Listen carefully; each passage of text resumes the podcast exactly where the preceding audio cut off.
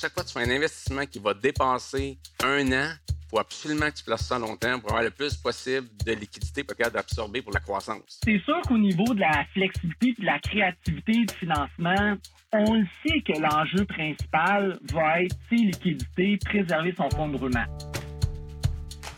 Bonjour, ici Catherine Lune Rollet. Vous écoutez Libre-Échange, un balado de Desjardins Entreprises où je me penche sur différents thèmes liés à l'entrepreneuriat.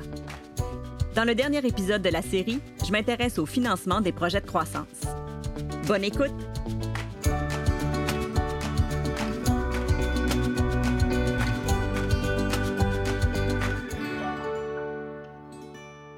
Dans le cycle de vie d'une entreprise, la croissance est bien souvent synonyme de grosses dépenses, que ce soit pour l'achat d'équipements plus performants, l'acquisition d'un nouveau bâtiment ou l'investissement dans une technologie dernier cri.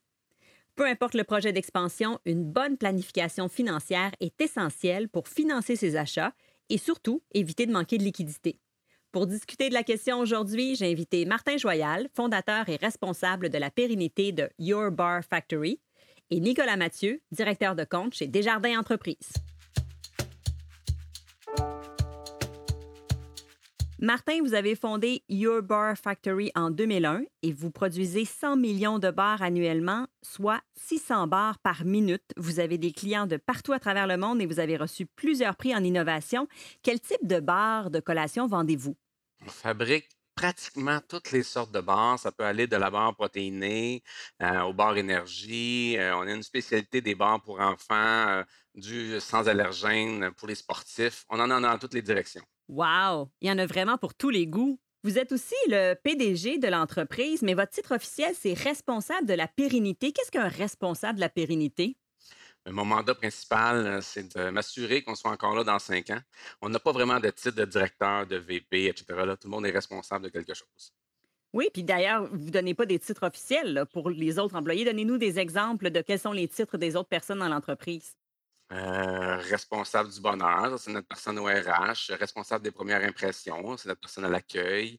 Euh, ça peut être responsable de la fiabilité des données. Euh, ça, c'est le gars qui est en technologie de l'information. Donc, chacun des personnes a un titre, mais vraiment relié à c'est quoi son rôle et sa responsabilité dans l'usine et dans l'équipe. Nicolas, vous, vous êtes chez Desjardins Entreprises depuis 10 ans. Quel est votre rôle? Mon rôle principal, c'est d'accompagner des entreprises et des entrepreneurs comme Martin dans euh, la croissance de leur entreprise euh, et ou le maintien des opérations en offrant des, solutions de financement et euh, d'accompagnement au niveau des solutions d'opération. Martin, votre entreprise a connu une croissance assez soutenue. On parle de 30 à 35% annuellement depuis ses débuts. pour quel type de projet vous avez eu besoin de financement? On a besoin de financement environ aux deux, trois ans parce que chaque étape de croissance nécessite d'autres fonds. Euh, quand on double à peu près à tous les trois ans, deux ans et demi, trois ans, il y a une nouvelle euh, problématique ou un nouveau défi. Ça peut être euh, des équipements, un déménagement, un plus gros fonds de roulement. On en a eu de toutes les sortes. Et Nicolas, est-ce que ça se passe de manière similaire pour les autres secteurs ou il y a d'autres types de projets de croissance?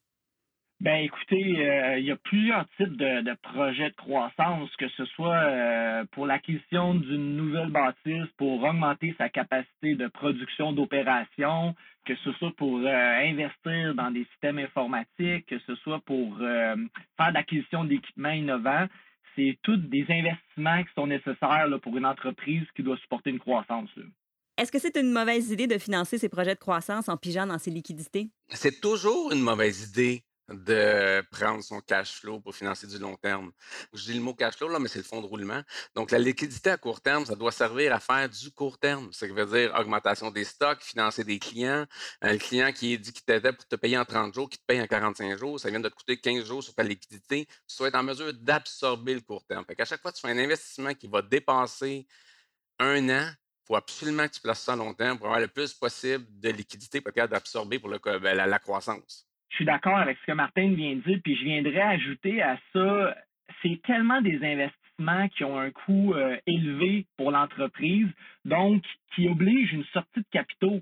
Alors, bien sûr qu'avec les coûts d'intérêt aussi assez accessibles depuis les dernières années, euh, à moins que l'entreprise ait vraiment là, une certaine maturité et qu'elle n'investisse plus, ce qui est pratiquement impossible parce qu'une entreprise, pour survivre, va devoir innover, va devoir améliorer ses processus, va devoir investir dans sa capacité de production. Donc, tout, tout ça ensemble, ça doit être financé pour limiter la sortie de capitaux du fonds de roulement de l'entreprise pour que les capitaux soient amortis, la sortie de capitaux soit amortie sur une plus longue durée. Quand les entreprises sont en croissance, c'est sûr qu'ils vont devoir utiliser leur liquidité pour leur fonds de roulement. Mais en fait, le fait de financer, que ce soit les activités court terme ou long terme, c'est clair que le but premier de ça, pour l'entrepreneur, c'est de protéger les relations d'affaires avec ses clients et ses fournisseurs. Parce qu'on s'entend qu'une entreprise, elle doit payer ses fournisseurs dans des délais selon les contrats, puis en même temps supporter ses comptes clients. Donc, toutes ces liquidités-là du fonds de roulement doivent être prioritairement utilisées à ces fins-là. C'est danger, danger, danger. Quelqu'un, un entrepreneur qui prend son cash flow pour faire du long terme, à moins qu'il est assis sur une fortune qui s'appelle Apple puis qui génère 50 euh, milliards par année, puis il n'y a pas de problème. Mais une entreprise en croissance doit prendre sur du long terme, le plus possible. Pouvez-vous nous donner un exemple de votre dernier euh, projet que vous avez financé de cette façon-là? On en a deux en route. Il y en a un qui vient d'être euh, été financé l'an passé, qui est l'automatisation de notre secteur emballage. c'est vraiment de l'automatisation. Donc, on dans la pénurie de main-d'œuvre, donc on remplace des travailleurs, on va dire, manuels. Cet investissement-là, c'est vraiment des équipements qui vont durer 15 euh, ans, 20 ans. Donc, il faut définitivement les financer sur du long terme, étant donné la durée de vie de l'équipement, puis aussi euh, la sortie de fonds. Dans ce cas-là, c'est un investissement de 4 millions. Si on prenait ça dans le cash flow, euh, il y aurait des fournisseurs qui ne seraient pas payés et le deuxième projet, on ajoute une troisième ligne de fabrication qui va, on commence à faire les déboursés des premiers équipements, mais les équipements vont arriver dans un an. Donc, tu as toujours des mises de fonds à faire pour que tes euh, fournisseurs commencent à fabriquer les machines. Donc, euh, c'est un investissement assez majeur pour nous. Sur un investissement de 10 millions, normalement, les fournisseurs vont demander 30, 40% Donc, encore une fois, on n'a pas 3, 4 millions dans notre liquidité pour payer ça. Donc, ça prend, ça prend des prêts sur du long terme. Donc, Nicolas, quand un entrepreneur vous arrive avec une demande de financement, qu'est-ce que vous pouvez lui proposer comme ressource? En fait, euh, il y a plusieurs options de financement, mais je commencerai par surtout parler des partenaires que Desjardins euh, offre ou donne accès à ces entrepreneurs. Voyez-vous, juste à l'interne, Desjardins Capital, qui est un gestionnaire de fonds sous, l'image de marque de Desjardins, mais qui euh, a une mission d'investir dans des entreprises en croissance euh, pour stimuler le développement économique des régions et la création d'emplois. On a aussi chez Desjardins le programme Créavenir, qui est un programme pour supporter les jeunes entrepreneurs de 35 ans et moins qui n'ont pas accès à du financement comme une entreprise existante ou mature. On a aussi un programme d'aide qui se nomme le Fonds C. Your Factory euh, en a d'ailleurs bénéficié. C'est un fonds qui est financé par des jardins qui supporte les euh, initiatives des euh, entreprises dans des créneaux bien précis. je vous en nomme quelques-uns, l'innovation, la relève d'entreprise, développement des marchés, investissement en équipement éco-énergétique. Bar Factory, avec son projet d'automatisation de sa ligne d'emballage, on était capable d'offrir une subvention de 10 000 pour son projet. Alors ça, c'est vraiment une belle initiative de Desjardins. Puis euh, Martin en avait été euh, très content, surtout qu'on lui avait fait la surprise lors de notre visite à l'entreprise là, avec différents partenaires que j'avais avec moi là, de, de Desjardins. Et Martin, quand on pense à des projets de croissance, qu'est-ce qu'on doit faire en amont? Nous, ça part toujours de la planification stratégique, de la vision stratégique, euh, où est-ce qu'on s'en va, puis qu'est-ce qu'on va faire dans un an, deux ans, trois ans, quatre ans. Est-ce que tout ce qu'on planifie arrive? Non. Est-ce qu'on les planifie? Oui. Donc, euh, tu te fais une espèce de cible en disant, il devrait nous arriver ça. Exemple, la troisième ligne, on l'a dit en 2019 puis elle nous arrive en 2022. Donc, on avait une bonne idée. Et euh, quand j'ai rencontré Nicolas il y a deux ans, il savait déjà qu'on avait un projet de ligne 3. Donc, il y a comme un 12 à 18 mois avant. Nous, on fait comme un, on appelle ça un teaser. Hein. On dit voici la vision stratégique et voici où on va avoir besoin de vous. ça, c'est vraiment le 12 à 18 mois en avance. Quand on arrive à 6 à 12 mois, on commence à donner quoi de plus précis. Donc, tu avises à ton fonds de banquier actuel, mais tu donnes aussi l'information à ceux qui auront envie de danser le tango avec toi. Donc, euh, tu leur donnes l'information un peu en avance. 6 à 12 mois, il faut que ça soit quand même pas mal précis. Tel type de machine, tel montant, quelque chose de solide. Puis dans 0 6 mois, tu es vraiment dans le crunch de la négociation. Martin, qu'est-ce qu'un entrepreneur devrait rechercher dans un partenaire financier? On cherche quelqu'un à l'écoute. On a envie que notre directeur de compte soit quelqu'un de flexible, à l'écoute, qui comprenne nos besoins et qui soit en mesure de faire, euh, de bien trouver au niveau de l'institution financière, c'est quoi le bon programme qui va fitter le mieux à ce que nous, on a besoin. Nicolas, avez-vous des exemples de solutions créatives ou flexibles que vous avez proposées à vos entrepreneurs? C'est sûr qu'au niveau de la flexibilité de la créativité de financement, ça, c'est vraiment mon rôle à moi comme directeur de compte. Lorsqu'une entreprise en croissance, qui est le cas là aujourd'hui, nous arrive avec un projet de financement, on le sait que l'enjeu principal va être ses liquidités, préserver son fonds de roulement. Donc, déjà en partant, dans le cas d'une ligne de production, d'offrir un moratoire de capital sur une période donnée, c'est quelque chose de très important parce que ça va permettre à l'entreprise de maintenir ses capitaux dans son fonds de roulement au lieu de payer un service de la dette. Parce qu'il ne faut pas oublier que l'investissement qui est fait va peut-être rapporter uniquement dans un an, dans deux ans.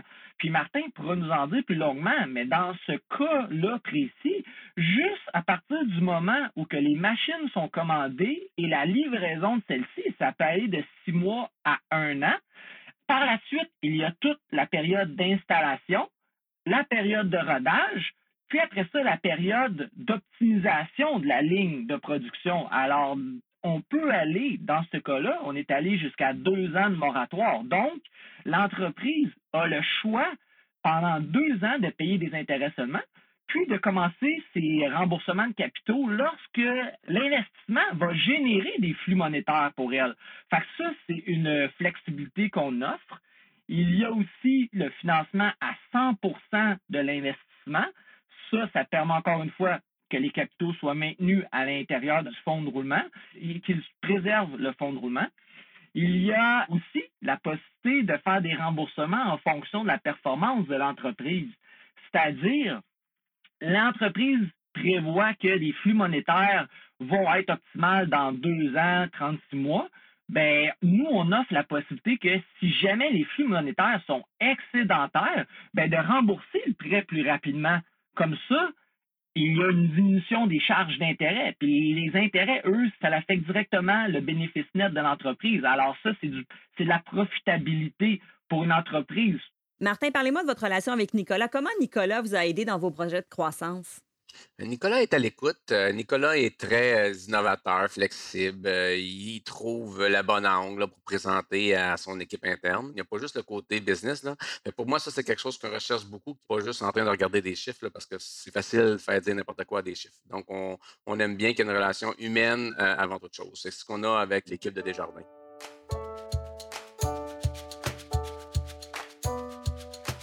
Peut-être en terminant, avez-vous des conseils à donner aux entrepreneurs? Est-ce qu'il y a des, par exemple des erreurs à éviter?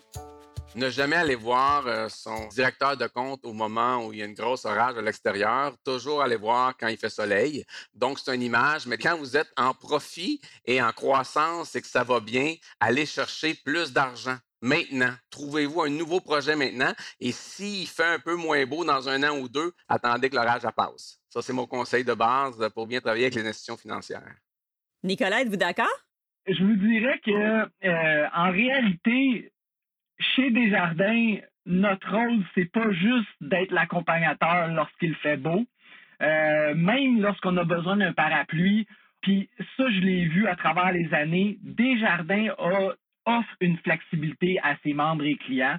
Euh, c'est sûr que les chiffres, c'est important, mais encore une fois, une, entreprise qui vit un soubresaut ou qui vit une année, deux années, trois années, où il y a un contexte plus difficile, peu importe l'enjeu qui a causé la, situation difficile, si on sent que l'entrepreneur nous tient informés, d'ailleurs, c'est un peu le rôle du directeur de compte, encore une fois, d'être à proximité de son, de son entrepreneur puis de comprendre les enjeux de l'entreprise, tout s'explique. Alors, c'est sûr qu'il va y avoir un accompagnement différent dans ces cas-là, mais clairement que le, directeur de compte, on a justement cette responsabilité-là d'accompagner l'entreprise autant dans sa croissance que quand il y a des moments plus difficiles. Merci pour vos précieux conseils, messieurs. Au nom de tous les écoliers sportifs et travailleurs qui apprécient une bonne barre comme collation, Martin, on vous souhaite d'atteindre vos objectifs de croissance et de produire en 2022-2023 200 millions de barres annuellement. Martin Joyal et Nicolas Mathieu, merci de votre passage à Libre-Échange. Merci, euh, Catherine Lune, ça se passe le fun. Puis à la prochaine, Nicolas. À la prochaine. Merci. Libre-Échange est une présentation de Desjardins Entreprises. Vous pouvez retrouver tous les épisodes de la série sur Spotify. Je m'appelle Catherine Relais. Merci d'avoir été à l'écoute.